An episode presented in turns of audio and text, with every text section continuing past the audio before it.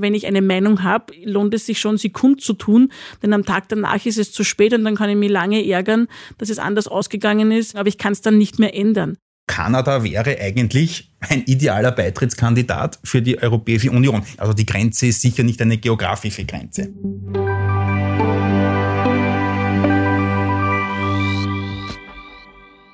Zu einer neuen Folge aus unserer Podcast-Serie Grundsatz begrüßt euch, liebe Hörerinnen und Hörer, im Namen des gesamten Teams Christian Gerd Laudenbach ganz besonders herzlich. Entstand die Aufnahme unseres April-Podcasts zum Thema Antisemitismus mit Martin Engelberg und Thomas Stern im Parlament im ersten Bezirk, so darf ich heute wieder aus dem Studio des Springer-Schlössels in Meidling willkommen heißen. Wie immer zu Beginn unserer Sendung danke ich für eure Reaktionen zum Podcast der Politischen Akademie der Volkspartei. Es freut uns, immer öfter Mails und Anrufe zu unserer Serie zu erhalten. Danke an alle für ihr Liken, Zuhören, Downloaden oder fürs Abonnieren des Podcasts. Ein Blick auf den Kalender und ein ebensolcher Blick links und rechts der Straßen und hin zu den großen Werbeflächen zeigt es von Tag zu Tag deutlicher. Eine Wahl steht an. Europawahl ist angesagt. Am Sonntag, den 26. Mai, sind auch Herr und Frau Österreicher aufgerufen zu wählen. Die neueste Ausgabe von Grundsatz wollen wir daher dem Thema Europa widmen. Fragen, die hoffentlich viele unserer Grundsatzhörerinnen und Hörer interessieren werden, haben wir dazu zusammengetragen und erhoffen, uns, wie ihr es von unserem Podcast gewohnt seid, ebenso interessante Antworten. Dazu begrüße ich Magister Bettina Rausch, Präsidentin der Politischen Akademie der Volkspartei bei mir. Servus Bettina. Schön, dass ich wieder dabei sein kann. Danke, dass du es wieder zu uns geschafft hast. Und für uns heute ebenfalls Zeit genommen hat sich Europaexperte an der Donau-Universität Krems, Universitätsprofessor Dr. Dr. Thomas Radka. Willkommen im 12. Bezirk. Schön, dass Sie da sind. Danke für die Einladung. Ob mein Wortanteil in der heutigen Ausgabe ein höherer sein wird als in der letzten Sendung, werden wir dann am Ende wissen. Als Radiojournalist ist es spannender, den Antworten Raum zu geben, als die Fragen ausufern zu lassen. Und ad Fragen gibt es beim mannigfaltigen Thema Europa sowieso kaum Grenzen. Vico von Bülow alias Loriot, der sich ebenso wie der legendäre Weltenbürger Sir Peter Ustinov sehr oft Gedanken zum Zusammenleben in Europa gemacht hat, hat in einem Interview in einer großen deutschen Tageszeitung einst gemeint, Europa ist eine wunderbare Idee. Nur sind die Völker längst nicht so weit. Sie werden eifersüchtig in die Töpfe der Nachbarn sehen und sich übervorteilt fühlen. Aus einem Europa befreundeter Staaten wird eine zänkische, missgünstige Großfamilie werden. Dieser Ausspruch fällt, wenn es denn stimmt, in die Mitte der 1980er Jahre. Gleich zu Beginn daher meine Frage an meine heutigen Gäste, ist das so? Gibt sich das Europa, wie wir es erleben, wie eine streitende, alle Generationen unter einem Dach beherbergende Großfamilie, die nur schwer auf eine einheitliche Meinung zu bekommen ist? Professor Radka, Bettina. Ja, vielleicht, wenn ich anfangen darf, äh, ich glaube, das ist ja nichts Schlechtes. Also eine Familie, die streitet und im Streiten zu einer Lösung kommt, das ist ja das Wesen der Demokratie. Also das Schlimme ist, wenn alle stets einer Meinung sind und, und, und, und jemand diktiert von oben und alle müssen das sagen und das wäre ja nicht Demokratie. Und ich glaube, äh, das ist sogar ein gutes Zeichen, wenn in Europa ein Diskurs stattfindet. Äh, ein schlechtes Zeichen ist es dann, und das sagt das Zitat ja von Bülow ja irgendwie auch, äh, wenn jeder nur mehr seinen nationalen Egoismus sieht und man die Dinge über die nationale Karte spielt. Also ich glaube, äh, ein positiver Diskurs ist es dann, wenn man über die Themen streitet. Und ich denke, das ist auch etwas, was das Europäische Parlament besonders auszeichnet. Da geht's oft zu, da wird gestritten, da wird geschrien, also genauso wie in einem nationalen Parlament. Der Unterschied ist nur der, dort gibt es keinen Clubzwang. Also man, also wenn man so hört, was Abgeordnete berichten, äh, die haben eine Idee oder, oder, oder, oder, oder einen Vorschlag oder wollen etwas ablehnen oder haben Abänderungsideen und dann suchen sie quer über die Parteienkoalitionen und die europäischen Parteien sind untereinander nicht einig und die stimmen getrennt ab. Das ist etwas, was in nationalen Parlamenten nur sehr, sehr selten vorkommt. Ja? Und insofern ist das Gezänke, zumindest auf der Ebene des, des Europäischen Parlaments, etwas, was ich als, als Bürger als sehr positiv, nämlich demokratisch empfinde. Ja, während ich den Clubzwang, den wir halt haben, das ist halt einmal eine Tatsache, den empfinde ich als gar nicht so demokratisch. Also ich würde mir einen, einen, einen, einen innerparteilichen Streit viel häufiger wünschen. Ja, weil auch in einer Partei wird man nicht immer derselben Meinung sein und hier wechselnde Koalitionen zu bilden in einem Entscheidungsorgan empfinde ich als eine große Stärke dieses Europäischen Parlaments. Ich mag das unterstreichen. Ich hätte, glaube ich, hätte ich als erste geantwortet, fast das Gleiche gesagt und gemeint, dass wenn man das als Familie sieht, so wie du es in der Frage eingeleitet hast, ja die Familie uns immer wieder auch abverlangt, in dieser Schicksalsgemeinschaft, in der wir sind, und eine ähnliche Schicksalsgemeinschaft wie eine Familie ist ja auch Europa. Wir leben auf diesem Kontinent, sind hier hineingeboren, ja irgendwo hineingeworfen ins Leben, dass dieses Schicksalsgemeinschaft uns abverlangt, uns darin zu orientieren und auch von uns selber verlangt, unsere Rolle zu finden und das Beste aus uns herauszuholen. Das ist, finde ich, ein positiver Aspekt dieser Europäischen Union. Und wenn das zum Nachbarn schauen dazu anleitet, vielleicht vom Nachbarn was zu lernen, wie ich von meiner Schwester, meinem Cousin oder wie auch immer was lernen kann und mich orientiere daran, wenn ich erkenne, was kann der eine besser, was kann die andere besser, wo können wir uns auch unterstützen, dann kann diese Energie, die sich mal im Streit entlädt, auf der anderen Seite sich aber auch darin entladen, dass wir gemeinsam was zusammenbringen. Und das ist die Idee des europäischen Tuns. Und wenn man es noch größer einbetten möchte,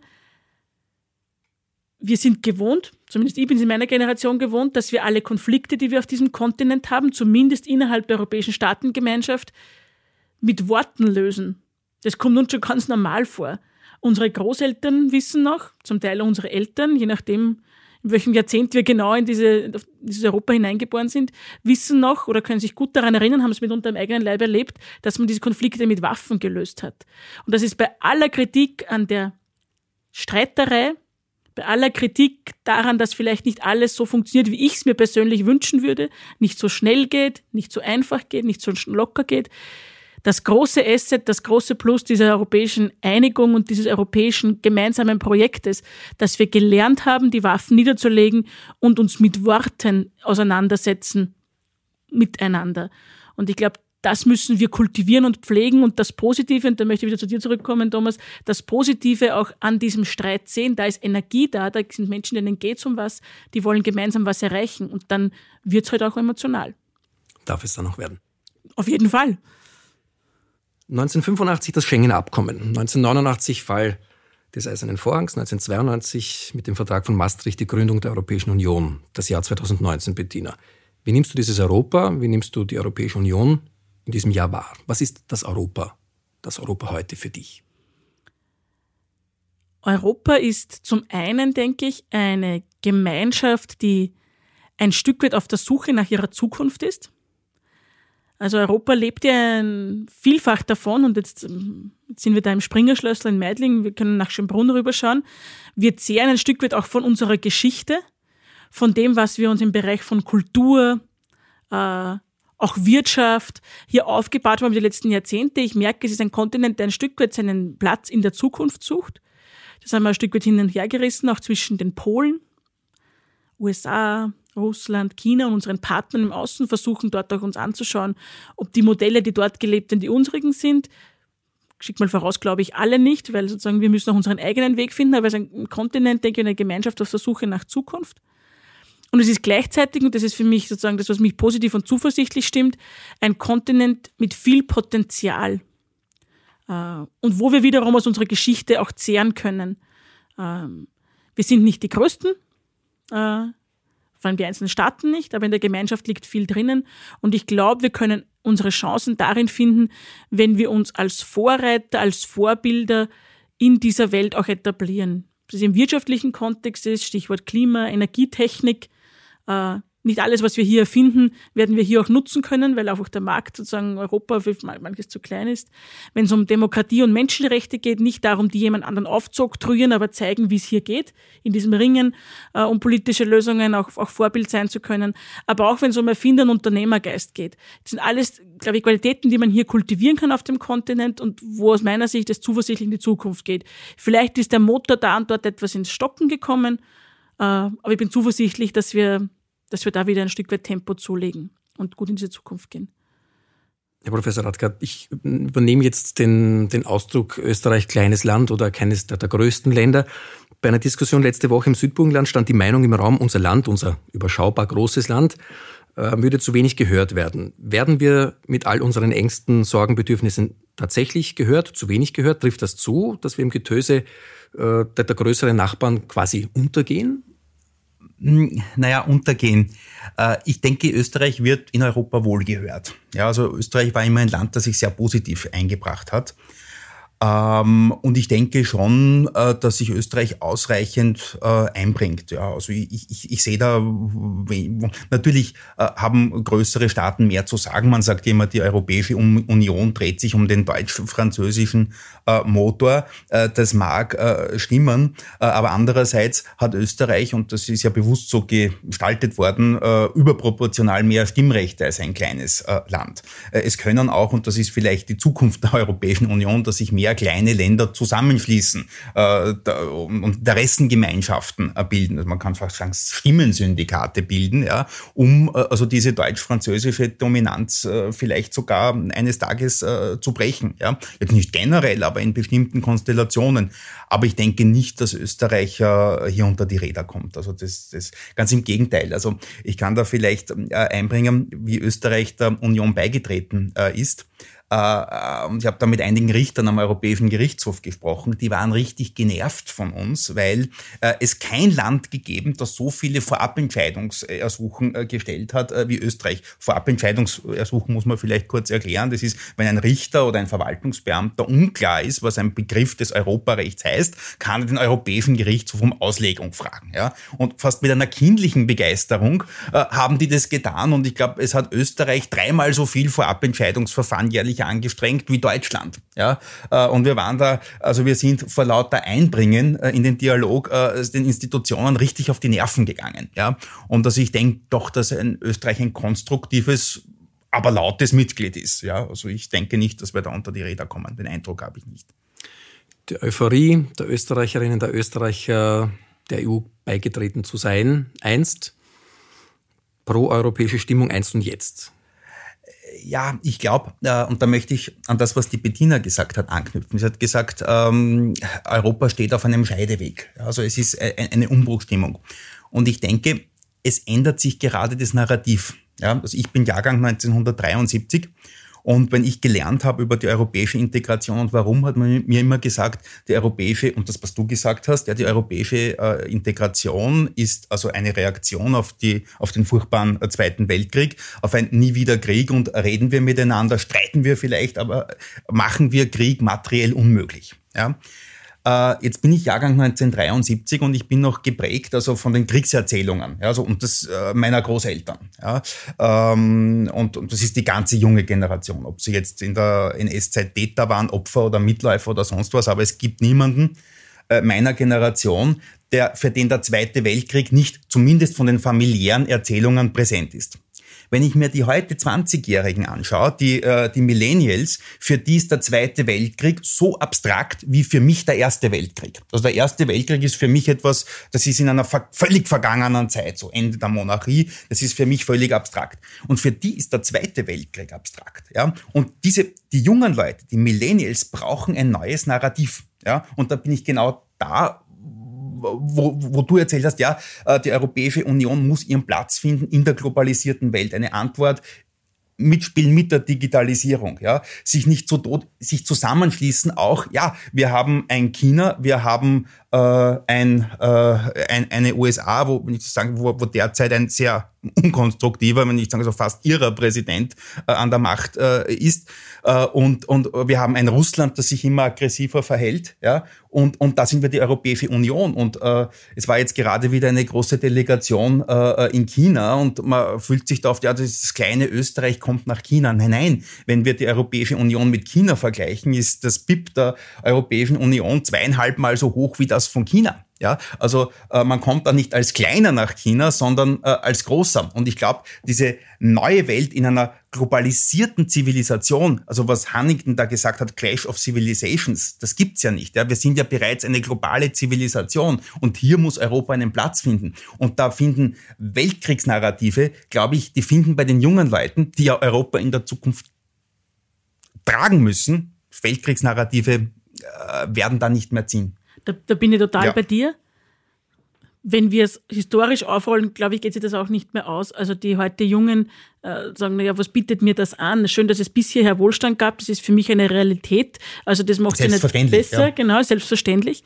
Aber wir erleben doch, und diese Gleichzeitigkeit der Entwicklung auf der Welt zeigt uns, dass es in unserer unmittelbaren Nachbarschaft, Nahosten, Konflikte gibt, dass es im arabischen Raum, in Nordafrika, zu meiner Jugendzeit herrliche Urlaubsdestinationen, jetzt gibt's Reisewarnungen. Also da hat sich natürlich was getan in der Welt.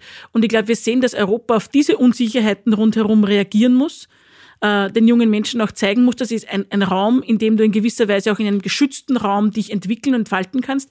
Aber wir haben auch einen Gegenentwurf, eben was Demokratie, Menschenrechte, Konfliktlösung, Parlamentarismus betrifft.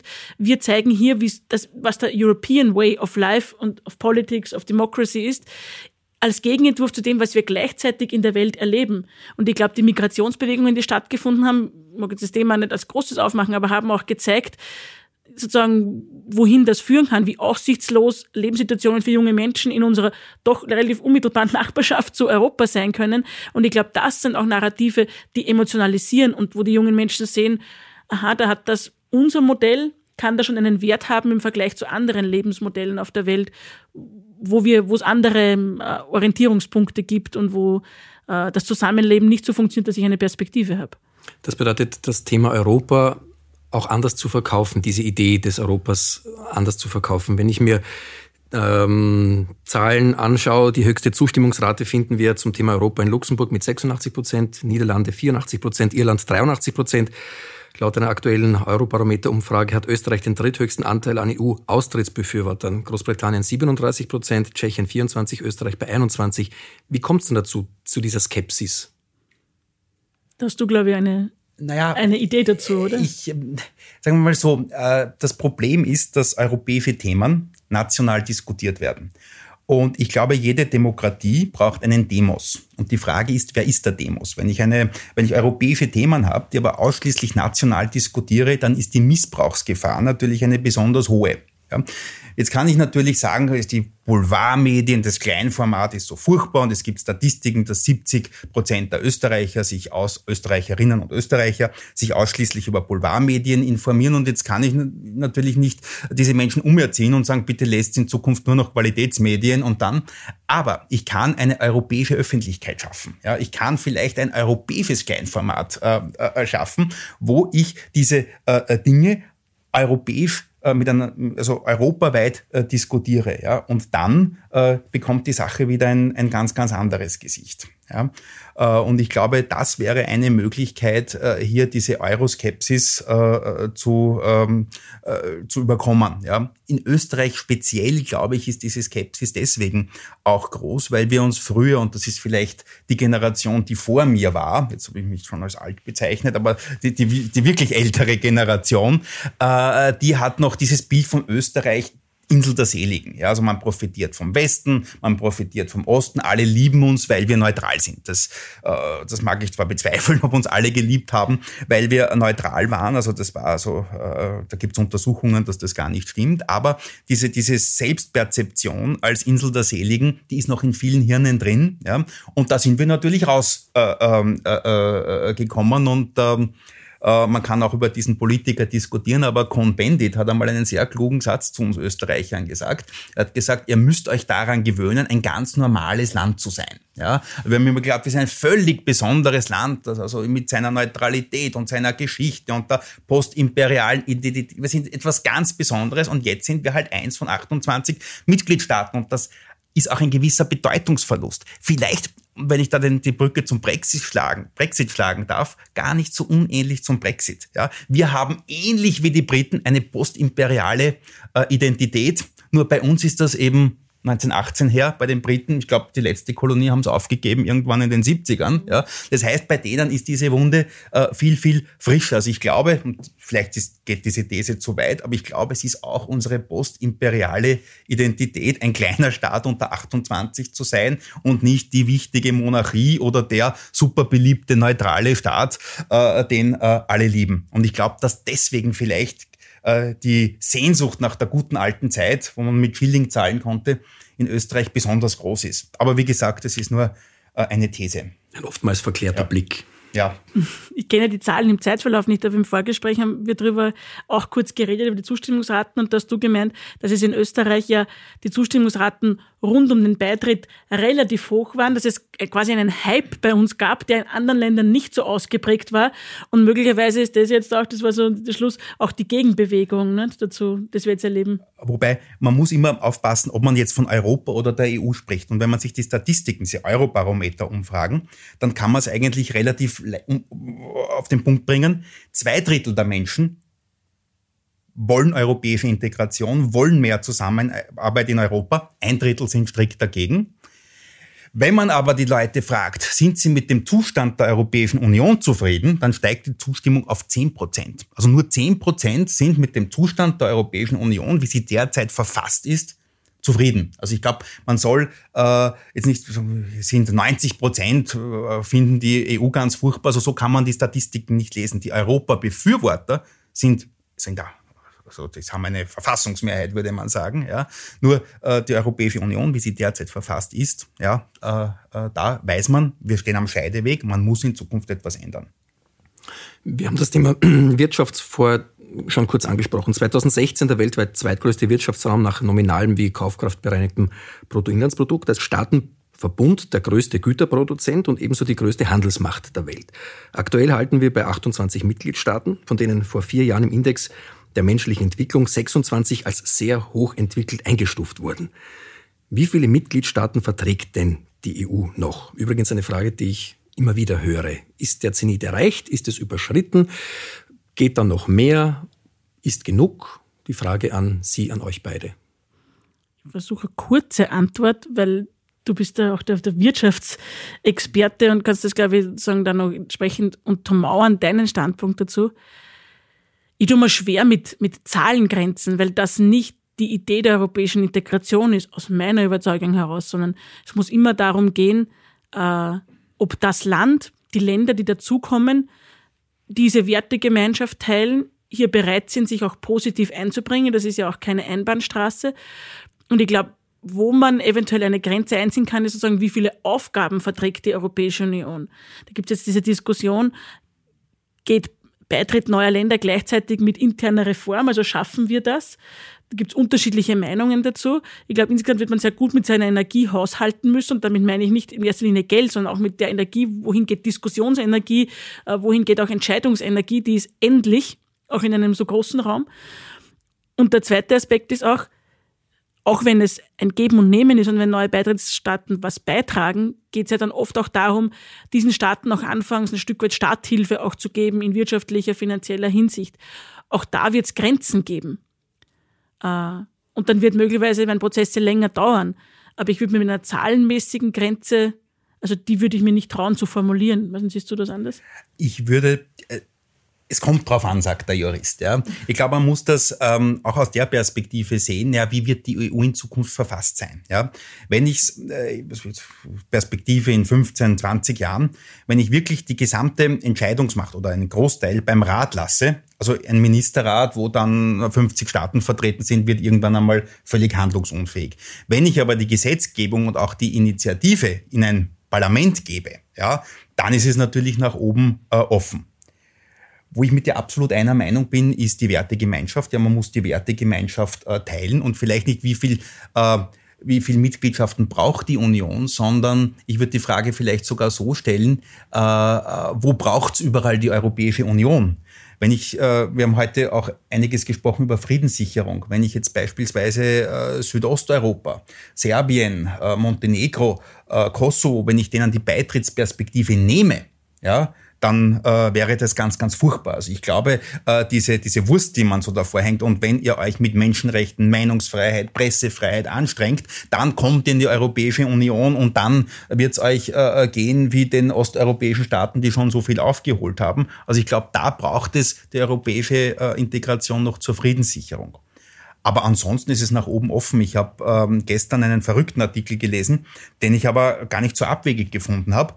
Äh, die USA haben mit Kanada immer mehr Probleme. Die USA schotten sich ab. Wenn man sich die kanadische Verfassung anschaut, ist das eigentlich eins zu eins die Werte Menschenrechte, Demokratie, Rechtsstaatlichkeit.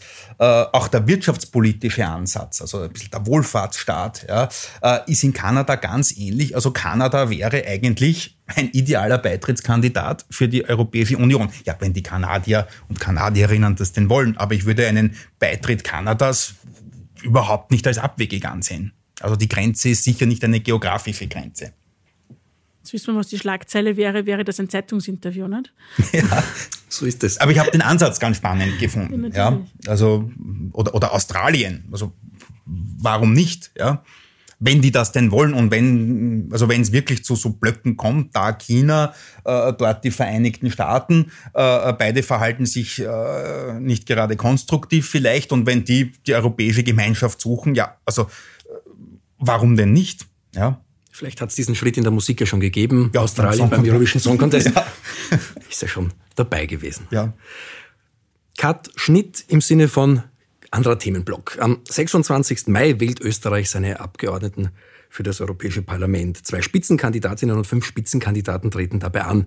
Was ist, Frage wieder in die Runde, bei dieser Wahl wichtig? Wie mobilisiert man idealerweise die Wählerinnen und Wähler? Womit holt man sie denn im Jahr 2019 thematisch bestens ab? Die Frge, die erste, denke ich, war, was bei dieser Wahl wichtig ist. Und ich denke, wenn man eine Lehre aus jüngsten Entscheidungen ziehen möchte, wie den Brexit, dann ist es, dass es entscheidend ist, bei einer Wahl hinzugehen. Also ein Stück weit eine Erwartung von mir ist, dass die Wahlbeteiligung nicht so schlecht sein wird, wie sie schon früheren Zeiten auch prognostiziert wurde für diese Wahl, sondern im Gegenteil auch steigt, weil doch man anhand des Brexit gesehen hat, naja, wenn ich eine Meinung habe, lohnt es sich schon, sie kundzutun, denn am Tag danach ist es zu spät und dann kann ich mich lange ärgern, dass es anders ausgegangen ist, sozusagen, aber ich kann es dann nicht mehr ändern. Also ich denke, das Entscheidende ist, auch hinzugehen. Was ich erlebe ist, hat vielleicht auch mit dem Brexit zu tun, aber mit anderen Fragen, Klimaschutz, Digitalisierung, Migration, die ja unsere mediale Landschaft dominieren, dass durchaus die Öffentlichkeit politisierter wird und das nicht nur in nationalen Kontexten. Also die Gespräche, die ich führe, jetzt auch nicht mit Freunden aus dem politischen Zirkus, sondern sozusagen auch aus, aus anderen Konstellationen in der Nachbarschaft. Also da gibt es durchaus Awareness, Interesse auch an diesen größeren Zusammenhängen. Das heißt noch lange nicht, dass man die europäischen Spitzenkandidatinnen und Kandidaten kennen würde. Und das heißt noch lange nicht, dass die politische Bildung so weit gediehen ist in der gesamten Breite, dass man das Institutionengefüge versteht. Vielleicht kann man das auch gar nicht, wenn man kein Jurist ist, aber das kann Thomas vielleicht besser sagen. Weil alles natürlich sehr komplex ist. Aber ich merke, dass grundsätzlich im Vergleich zu den vergangenen Jahren aufgrund der aktuellen Themenlage, aufgrund dessen, dass Menschen merken, ah, die großen Themen haben auch für mich vor Ort eine Auswirkung, dass da Interesse da ist. Und darum wäre es für mich entscheidend, auch viele Menschen dazu zu bewegen, zu dieser Wahl zu gehen. Äh, natürlich habe ich, vertrete die Politische Akademie der Volkspartei, natürlich einen Wunsch, dass unsere politische Gruppierung, die Europäische Volkspartei als Kraft der Mitte da realisiert, besonders gewinnt. Aber das ist mein, mein, mein persönlicher oder unser Wunsch als Gruppierung. Nur ich glaube, noch schlimmer äh, ist es, wenn Menschen zu Hause, also wenn sie uns nicht wählen, ist, wenn sie ganz zu Hause bleiben. Weil dann natürlich sozusagen die Integration der einzelnen Menschen dieses europäische Projekt abnimmt. Und das können wir uns, glaube ich, nicht leisten heute. Wir brauchen möglichst viele an Bord, die sich dafür auch interessieren und wählen ist. So einer Schritt, mit dem ich kundtun kann, mir ist das was wert. Mir geht es mir geht's da um was. Also Professor Radka, hingehen ist ganz wichtig. Zur Wahl zu gehen äh, und seine Meinung kundzutun ist wesentlich. Ich glaube auch. Und ich glaube, dass diese Wahlen, also man stilisiert Wahlen immer als Schicksalswahlen. Ich glaube, es ist keine Schicksalswahl, ja, weil jede Wahl ist eine Schicksalswahl, weil jede Wahl bestimmt, wer der nächste Gesetzgeber ist. Aber dennoch glaube ich, dass dieser Parlamentswahl in diesem Jahr eine besondere Bedeutung zukommt. Wir haben in der Europäischen Union, gerade nach dem Vertrag von Lissabon, äh, die Situation, dass für viele Bereiche die nationalen Parlamente nicht mehr zuständig sind, weil es europäische Kompetenz ist wir aber gleichzeitig im Europäischen Parlament noch nicht eine wirkliche europäische Demokratie haben. Und daher kommt, weil für viele Dinge der Rat zuständig ist, ohne Rat nichts geht, ohne Kommissionsinitiative nichts geht. Und das empfinden viele Menschen als äh, Demokratiedefizit. Ja? Und weil wir vorher bei Umfragen waren, also nur zehn Prozent sind zufrieden mit der Demokratie, wie sie in der Europäischen Union ist. Und da wäre auch meine These. Wenn man diese ganzen Vertragsrevisionen sich anschaut, die römischen Verträge, dann der Vertrag von Nizza, von Amsterdam, von Lissabon, äh, die einheitliche europäische Akte, das Binnenmarktkonzept, das war immer das Werk charismatischer einzelner Politiker, also äh, Schumann, Jean Monnet, äh, Spinelli, Mitterrand, Kohl, Jacques Delors. Und meine These wäre, das wird in Zukunft nicht mehr der Fall sein. Ich glaube nicht, also das ist sicher ein smarter junger Bursche, ja, aber äh, der Macron hat nicht die Kraft, äh, so eine äh, Reform zu stemmen oder so, so charismatisch zu sein, dass man sagt, wir folgen jetzt alle dem Macron-Konzept und der reformiert uns den ganzen Binnenmarkt. Also ich glaube nicht, dass die nächste EU-Reform von Regierungen oder einzelnen Personen ausgeht. Ich meine, dass sie vom Europäischen Parlament ausgehen wird, dass das Europäische Parlament aufstehen wird und sagen, so und so stellen wir uns eine Institutionenreform und mehr Demokratie vor. Und deswegen finde ich es ganz entscheidend, wie dieses Europäische Parlament zusammengesetzt sein wird. Weil diese Initiative, das ist meine These, in den nächsten fünf Jahren von diesem Parlament, das wir jetzt im Mai wählen, ausgehen wird. Deswegen ist es ganz wichtig zu schauen, wie dieses Parlament zusammengesetzt ist. Und ja, und halt den wählen, dessen Europakonzept das des Wählers, der Wählerin am ehesten entspricht. Ja. Da hätte ich schon eine spannende Frage, weil ich war zehn Jahre Parlamentarierin und ich finde den Parlamentarismus irrsinnig spannend und würde alles auch dafür tun, Parlamentarismus auch zu stärken. Also das, das hat auch meine große Leidenschaft. Jetzt hat das Parlament ja, und das interessiert mich jetzt von, von dir aus der rechtlichen Perspektive, seit Lissabon oder durch Lissabon, den Vertrag von Lissabon, mehr Möglichkeiten bekommen und sich dann auch sukzessive mehr genommen.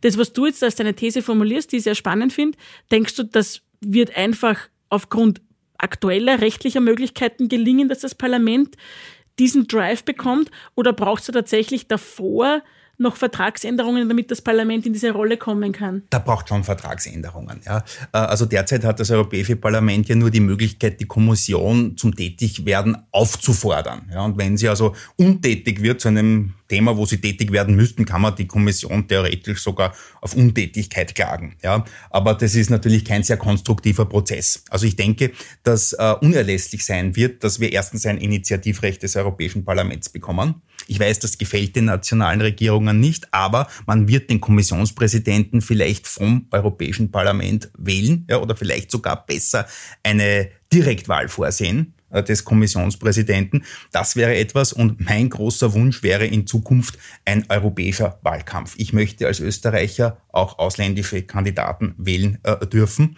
und dann wäre das Europäische Parlament ein richtiges Parlament. Und wenn jetzt die Kommission wirklich vom Parlament gewählt äh, wird, von der Parlamentsmehrheit, dann würde ich im Europäischen Parlament nämlich etwas weiteres bekommen, was wir derzeit noch nicht haben, eine Opposition. Ja? Und eine Opposition gehört zum Wesen eines äh, Parlaments westlicher äh, Prägung. Und äh, ich glaube, wenn das gelingt, also was man immer sagt, soll eine europäische Republik kommen, soll man den Rat abschaffen, glaube ich, braucht man gar nicht. Ich glaube, man muss nur die Debatte ins Parlament bringen, äh, die Debatte europaweit machen, europaweite Parteien, europaweite Wahlen. Es, also es würde mich, es würde mich freuen, wenn, wenn die europäischen Sozialisten und die Europäische Volkspartei als EVP oder als europäische Sozialisten oder europäische Grüne oder was immer kandidieren in einer europaweiten Debatte. Und dann würden sich die Menschen auch viel mehr dafür interessieren. Aber noch einmal, ich halte diese Wahl für sehr entscheidend, weil meine Meinung ist, die nächste Reform geht von den Bürgern und von den Parlamenten aus, weil, weil es da natürlich auch um Machtfragen geht. Ja, und die nationalen Regierungen haben wenig Interesse daran, dass das Europäische Parlament mehr Möglichkeiten bekommt. Ja, und äh, jetzt sind wieder die Bürger, das Souverän, ja, sind ja nicht die Nationen. Man sagt immer, man gibt etwas vom souveränen Nationalstaat ab. Nein, nein, das Souverän ist der Bürger. Ja? Und der Bürger wählt das Europäische Parlament. Und deswegen glaube ich, diese Wahlen sind dafür ganz entscheidend. Und deswegen sollte man diesmal besonders hingehen. Ja? Diese Euphorie auf der einen Seite und den Sager, den ich gestern gehört habe, dass Europa ist zu weit weg. Das ist immer eine Frage dessen, was man als Europa etikettiert oder was wir uns als Europa etikettieren haben lassen. Also wenn, du hast es vorher gesagt, die Zustimmung zu Europa als unsere gemeinsame Lebensrealität, Schicksalsgemeinschaft, der Heimat, in der wir leben, ist sehr, sehr hoch, weil die Menschen auf dieses Europa ja auch stolz sind. Also spätestens dann, wenn es das erste Mal gelingt, dass man einen, sozusagen ähm, einen Auslandsurlaub macht außerhalb Europas, ist man eigentlich dann stolz darauf zu sagen, ich komme aus Europa. Also da verschieben sie die, die äh, dann die Betrachtungsweisen und, und, die, und die Standpunkte. Aber die Unzufriedenheit ist groß, wenn es um die Institutionen geht. Und wenn wir sprachlich uns immer dazu hinreißen lassen, Brüssel mit Europa gleichzusetzen, also zu sagen, all das, was sich dort in sozusagen diese Institutionengefüge in den Gebäuden abspielt, wo die Menschen mit den Anzügen herumlaufen, unverständliche Dinge reden, dass das allein Europa ist, wiewohl ich sage, auch das muss besser werden, auch das kann bürgernäher, verständlicher, transparenter, leidenschaftlicher, vor allem, ja. Also, sozusagen nachvollziehbarer, alles, ja. was du vorher auch genannt hast, werden. Aber das ist nicht Europa. Also hier ist Europa, hier im Springerschlössl in Meidling, das ist also europäischer Boden. Und ich glaube, da mussten wir hin in der Betrachtung, dass sozusagen äh, der Begriff äh, ein positiv besetzter wird. Klarerweise, Brüssel weit weg sind, aber sozusagen die Frage, ob jetzt diese zwei Flugstunden, ob das so weit weg ist. Also man könnte dort auch hinfahren. Aber die Frage ist, habe ich Europa verstanden, wenn ich Brüssel verstanden habe? Aber da kann man nur empfehlen, äh, zum Beispiel die Hauptstadt zu lesen von, von Menasse. Dann hat man ein bisschen einen, einen Einblick in dieses Gefüge. Ich glaube, da kommt auch der äh, Regionalpolitik sehr viel Aufgabe äh, zu. Also ich habe längere Zeit in England gelebt und ich weiß, dass die Menschen dort Europa als ganz weit weg empfinden. Ja, also man sagt immer der Kontinent und der hat mit uns nichts zu tun und äh, ähm, wenn ich jetzt äh, in mein Heimatland schaue, nach Niederösterreich, also da gibt es eine Initiative, äh, das heißt Salon Europa, also die touren durch äh, ja, niederösterreichische Kleinstädte und haben da, äh, reden da nicht über die Vorteile der Europäischen Union, sondern nehmen sich ein Thema, also etwa Migration, äh, Urheberrecht, äh, Äh, was bringt der Fall des Eisernen Vorhangs, ähm, äh, europäische Arbeit, wie stellen wir uns die und, und, und diskutieren mit der lokalen Bevölkerung das, ja, und die Bevölkerung kommt, das sind wir immer 300, 400 Leute pro Veranstaltung, ja. Solche Veranstaltungen wären in Großbritannien völlig undenkbar. Ja, und dass wir so etwas haben äh, in Österreich, äh, zeigt, dass wir doch relativ nahe an Europa sind. Ja. Jetzt stelle ich natürlich nicht die Frage, wer wird gewinnen. Ich stelle die Frage, was wird sich ändern? Was ist nach diesem Wahltag? Ich mag da vielleicht ein, ein, Thema aufgreifen, das mir in der gesamten Debatte ein Stück weit wichtig ist. Äh, wir haben jetzt so eine Diskussion immer wieder äh, und so Zuschreibungen, auch in der medialen Diskussion, dass manche Kräfte, politischen Player, Akteure als antieuropäisch und andere als proeuropäisch etikettiert werden.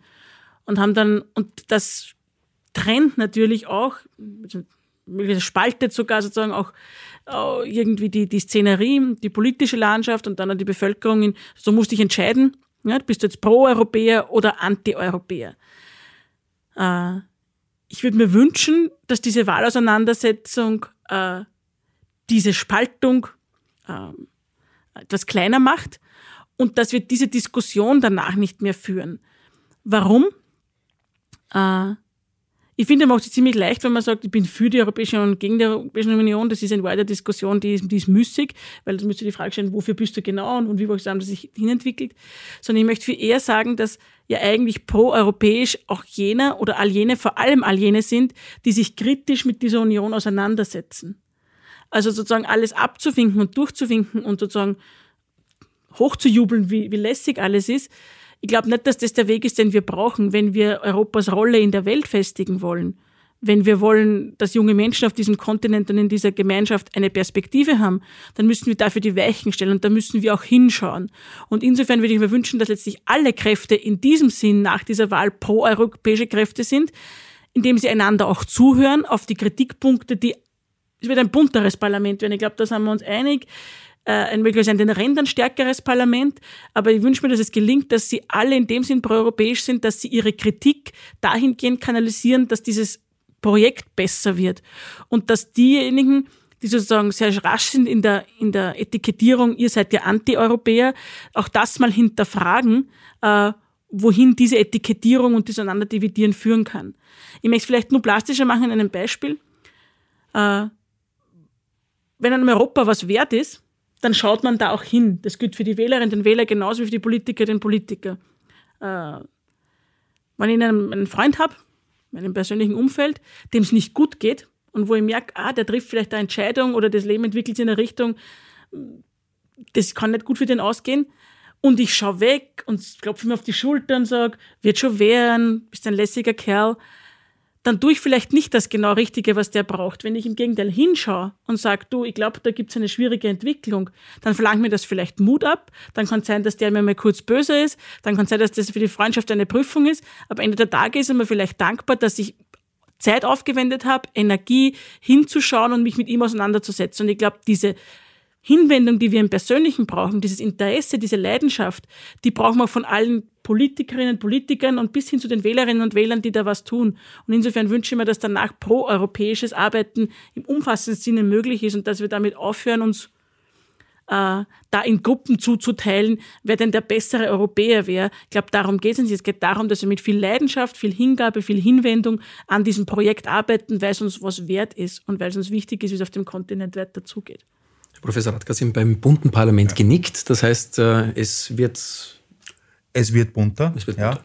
Aber ich meine, was man sich wünscht, ja, also ich meine, als Experte wünscht man sich, also als Bürger kann ich sagen, äh, ich wünsche mir natürlich, dass die proeuropäischen äh, Kräfte, aber ich gewinnen, aber auch selbst die antieuropäischen Kräfte. Also ich wenn man sich so die Diskussion anschaut, es fordert von denen, von denen von vor 15 Jahren noch ein Großteil die Abschaffung der Europäischen Union und ihre Zerschlagung gefordert hat. Das ist jetzt nicht mehr der Fall. Sie sagen, wir wollen eine andere Europäische Union. Ja, sie konkretisieren es meistens zwar nicht so genau und denken das meines Erachtens nicht äh, ausreichend durch, aber, aber es will niemand die Zerschlagung der EU. Sie wollen eine andere EU und dann kann man in einen demokratischen Diskurs treten. Ja.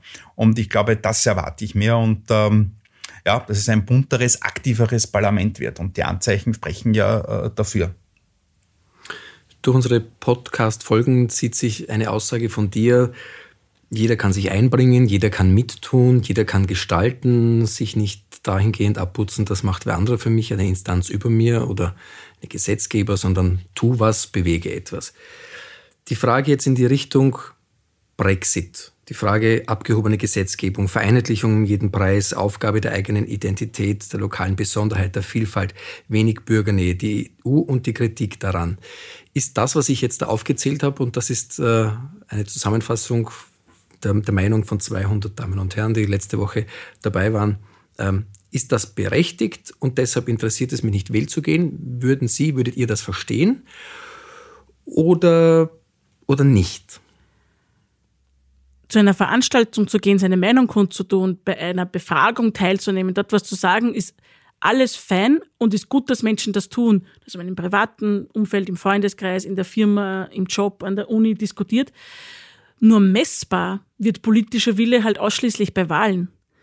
Das heißt, wenn jemand tatsächlich so leidenschaftlich etwas beklagt und kritisiert, dann ist ja die beste Voraussetzung dafür, dass man politisch tätig wird, am Sonntag aufsteht und den Bleistift in die Hand nimmt oder den Kugelschreiber und dort ein Kreuz macht, wo man meint, dass seine persönliche Meinung am ehesten vertreten wird und etwas bewegen kann. Wenn man das nicht tut, ehrlicherweise finde ich, dann kann man diese, die Aufregung und die Empörung auch nicht ganz ernst nehmen und nicht selbst nicht ganz ernst meinen.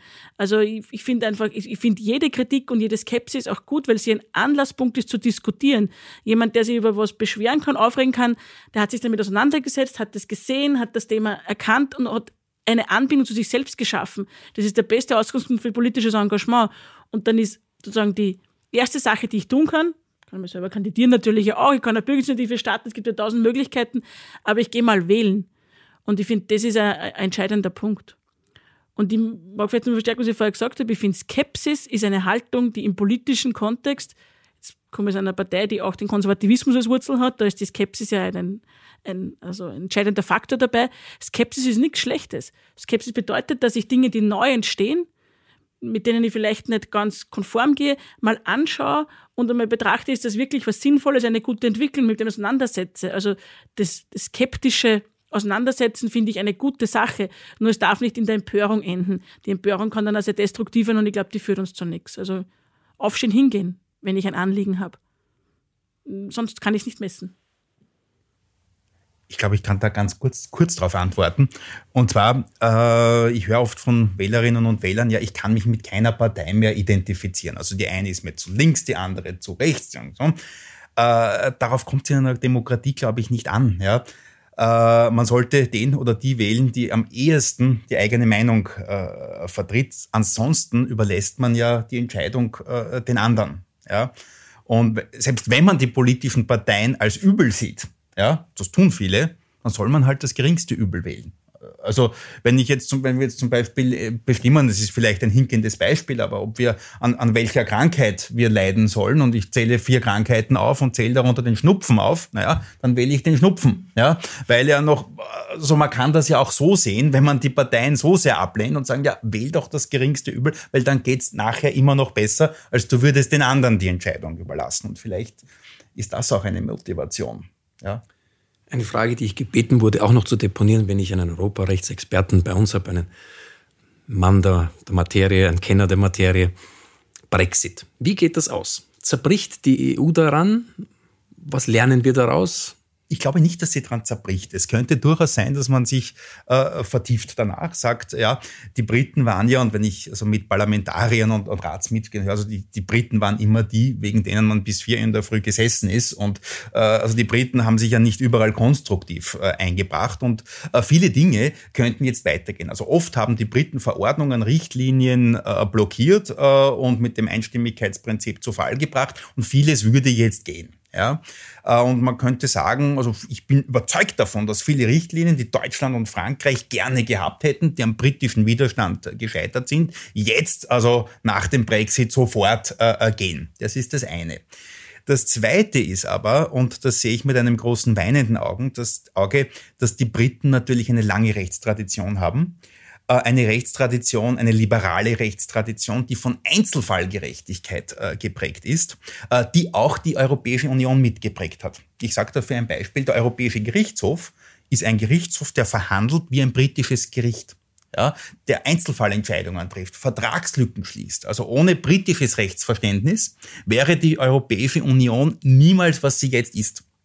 Ein weiteres Beispiel, äh, warum, äh, warum britisches Rechtsdenken manchmal ganz gut ist. Die Europäische Union hat, ich glaube, das war 1999, europaweit die Gewährleistungsfrist auf zwei Jahre festgesetzt. Ja, und hat das gefeiert. Jetzt haben wir Rechtssicherheit, äh, zwei Jahre Gewährleistung auf alle beweglichen Sachen. Meines Erachtens als Zivilrechtler ist das eine der schwachsinnigsten Regelungen, die die Europäische Union je erlassen hat. Weil wenn ich mir zum Beispiel um 9,90 Euro einen Stabmixer auf Amazon kaufe ja, äh, und den jeden Tag zehnmal verwende, ist der nach zwei Monaten hin, aber ich habe eine Gewährleistungsfrist von zwei Jahren. Wenn ich mir jetzt zum Beispiel zum 45. Geburtstag eine teure Herrenuhr kaufe, ja, hat die genauso eine Gewährleistungsfrist von zwei Jahren. Völlig schwachsinnig. Ein Brite würde sagen, Moment, das ist Einzelfallgerechtigkeit und ich habe hierzu 100 Fälle, welche Gewährleistungsfrist für welches Gut gerecht ist. Und so war für die Briten jede Regelung, die dem Gerechtigkeitsempfinden, der Einzelfallgerechtigkeit äh, widerspricht, ein Anschlag auf das britische System. Und da haben die Briten gesagt, Moment, ihr müsst die Richtlinienverordnungen so machen, dass die Einzelfallgerechtigkeit und die Fairness äh, gewahrt bleibt. Und gleiches Recht für alle ist oft die größte äh, Ungerechtigkeit im Einzelfall. Und diese Stimme wird in Zukunft fehlen. Und ich glaube, es ist weniger zerbricht die Europäische Union, sondern äh, äh, the old man in Great Britain, äh, den werden wir auch vermissen. Ja, und ich glaube, das ist die große Tragik des Brexit. Was ich mir wünschen würde, ist, dass es trotzdem gelingt, dran zu bleiben, Europa besser zu machen. Jetzt sagen natürlich viele, den Briten hat man Zugeständnisse gemacht, damit sie möglichst lang noch dabei bleiben. Aber es waren doch die Briten, die auf den Finger, wie du jetzt das auf der rechtlichen Seite gesehen hast, auch politisch immer wieder in Wunden der Europäischen Union gelegt haben.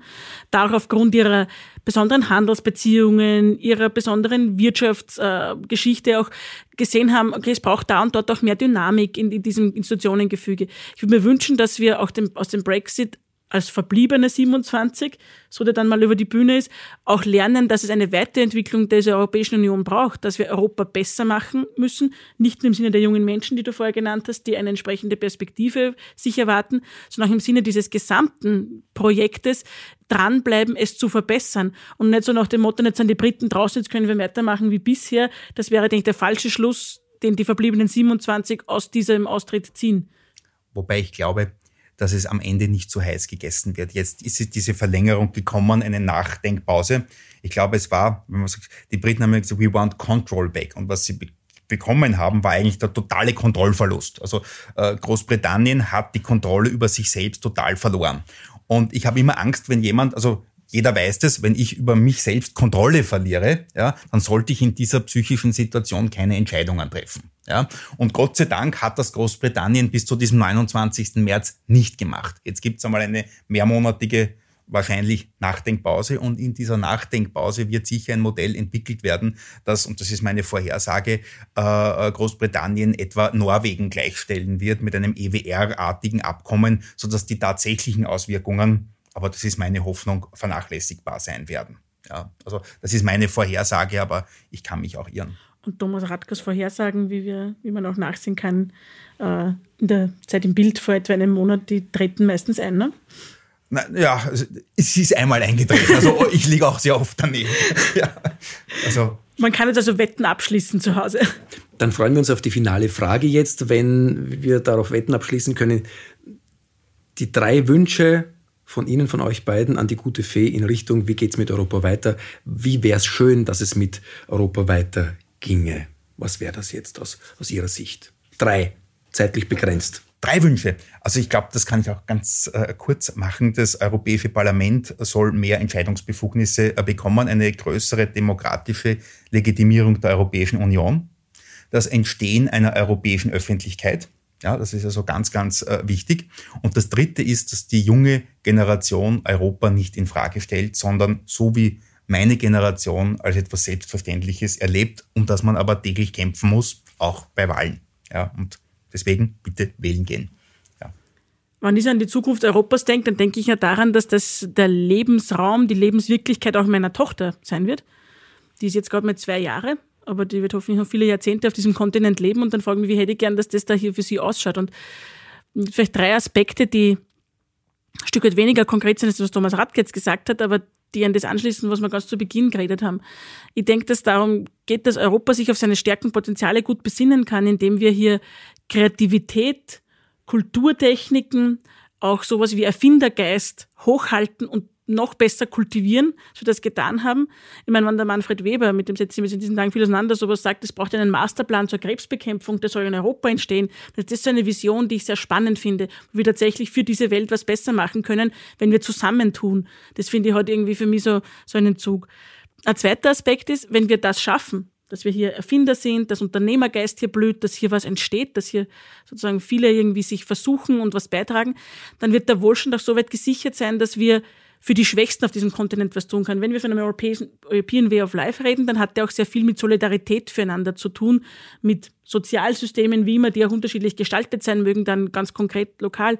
Aber wenn wir Digitalisierung betrachten, nur so ein Gedanke, dann müssen wir da auch drüber reden, wie wir in Fertigungs- Industrie in etwa mit den Arbeitern umgehen, die bis jetzt in dem Fließband gestanden sind und das macht nachher wer anderer. Darauf braucht Europa Antworten und das können wir auch. Und ich wünsche mir, dass wir diese Antworten geben, sodass die Menschen darin tatsächlich was sehen. Und der, und der dritte Aspekt, den ich dazu sagen mag, ist, dass ich mir wünschen würde, dass wir das, die Freiheit für die Europa für mich ganz besonders steht. Und wenn wir überlegen, welche möchte ich haben, dass meine Tochter lebt, dann ist eine Welt, in der sie größtmögliche Freiheit hat. Nicht eine grenzenlose, so ich kann tun und lassen, was ich will und mir ist wurscht, was die anderen neben mir tun, sondern eine Freiheit, die auch viel mit Verantwortung zu tun hat.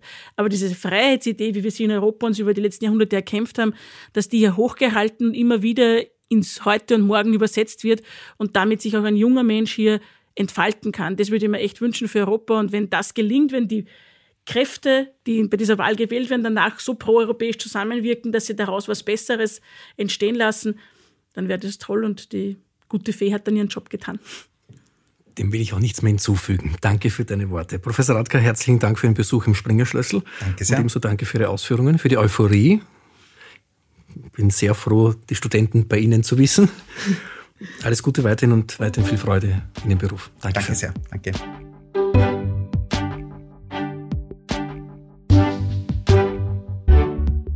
Bettina, wir versuchen ja seit Folge 1 unserer Podcast-Serie Grundsatz seit Jänner des heutigen Jahres auch die Arbeit deines Teams vorzustellen, die Schwerpunkte der Politischen Akademie, die gesetzt werden und unseren Zuhörerinnen und Zuhörern so einen weiteren Einblick in euer Tun zu geben. Was sind denn momentan die thematischen Hotspots? Gehört das Thema Europa da auch dazu? Natürlich gehört es dazu.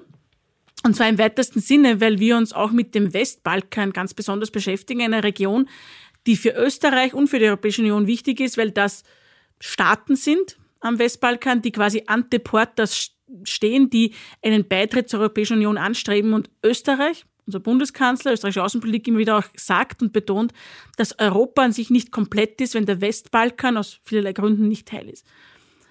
Jetzt ist unsere Aufgabe als politische Bildungsinstitution natürlich insbesondere äh, diese Fragestellung äh, zugänglich zu machen für viele Menschen. Und meine Überzeugung ist, dass wir erst dann wirklich mitreden können und dann die österreichische Öffentlichkeit, vor allem die politischen Player, tatsächlich hier mitreden können, wenn sie auch vor Ort erleben und damit verstehen, was die Herausforderungen dieser Länder sind. So waren wir voriges Jahr in Belgrad, in Serbien und waren heuer äh, in Nordmazedonien, vor ein paar Tagen eigentlich erst und haben dort Skopje, aber auch andere Regionen des Landes besucht mit einer Gruppe unter anderem von Bürgermeistern aus Österreich, die da Interesse hatten, auch mal ihre Kolleginnen und Kollegen dort vor Ort zu treffen und zu sehen, was die bewegt. Und die Erkenntnis, die wir gewonnen haben daraus, und tatsächlich versteht man natürlich bei weitem nicht alles, aber nach zwei Tagen schon viel mehr. Wir haben auf der einen Seite dort den Sitzungssaal in Skopje, den Parlamentssitzungssaal besucht, in dem vor ja, ein paar Monaten noch Handgreiflichkeiten stattgefunden haben. Das ist ja weithin berichtet worden. Etwas, das man sich kaum vorstellen kann, aber wenn man dann dort ist, dann doch irgendwie auch erzählt bekommt und, und dann schon glaubt, dass das wirklich passiert. Ähm, wir haben diesen Sitzungssaal auch gesehen, in dem Abgeordnete abgestimmt haben bei der Frage nach dem Namen Nordmazedonien, die ein paar Tage vorher amnestiert und aus dem Gefängnis entlassen wurden. Also ein bisschen verstanden, was man meint, wenn von Balkanmethoden die Rede ist. Ähm, und wir haben auch eine Stadt gesehen mit Skopje, die sehr stark zeigt, dass in dieser Region viele und ganz besonders dieses junge Land Nordmazedonien nach Identität sucht. Da stehen Stadien herum, äh, die man entweder aus Disneyland kennt oder sozusagen meint, man hätte aus der Akropolis was gestohlen, weil dieses Land versucht mit, oder diese Stadt vor allem mit einer Symbolik, mit einer fast martialischen Symbolik auch irgendwie zu zeigen, wir sind wer in der Welt. Also dort geht's um was. Dort ist viel Ringen um eine Zukunft da, wo Europa und natürlich die Europäische Union eine Perspektive darstellt. Aber so nah wir uns sind, und das sieht man dann beim Essen, wo sich die Tische biegen natürlich, also in Belgrad genauso wie in, wie in Skopje kommt nach der großen Vorspeisenplatte dann die große Fleischplatte auf dem Tisch und das ist im Schweizer Haus oder beim Heurigen sozusagen in der Wachau nicht recht viel was anderes bei uns. Also da sind wir uns schon einig und alle erzählen wir uns von den Geschichten, weil doch jeder in der Familie jemand hat, der irgendwo auf dem Balkan seine Wurzeln hat.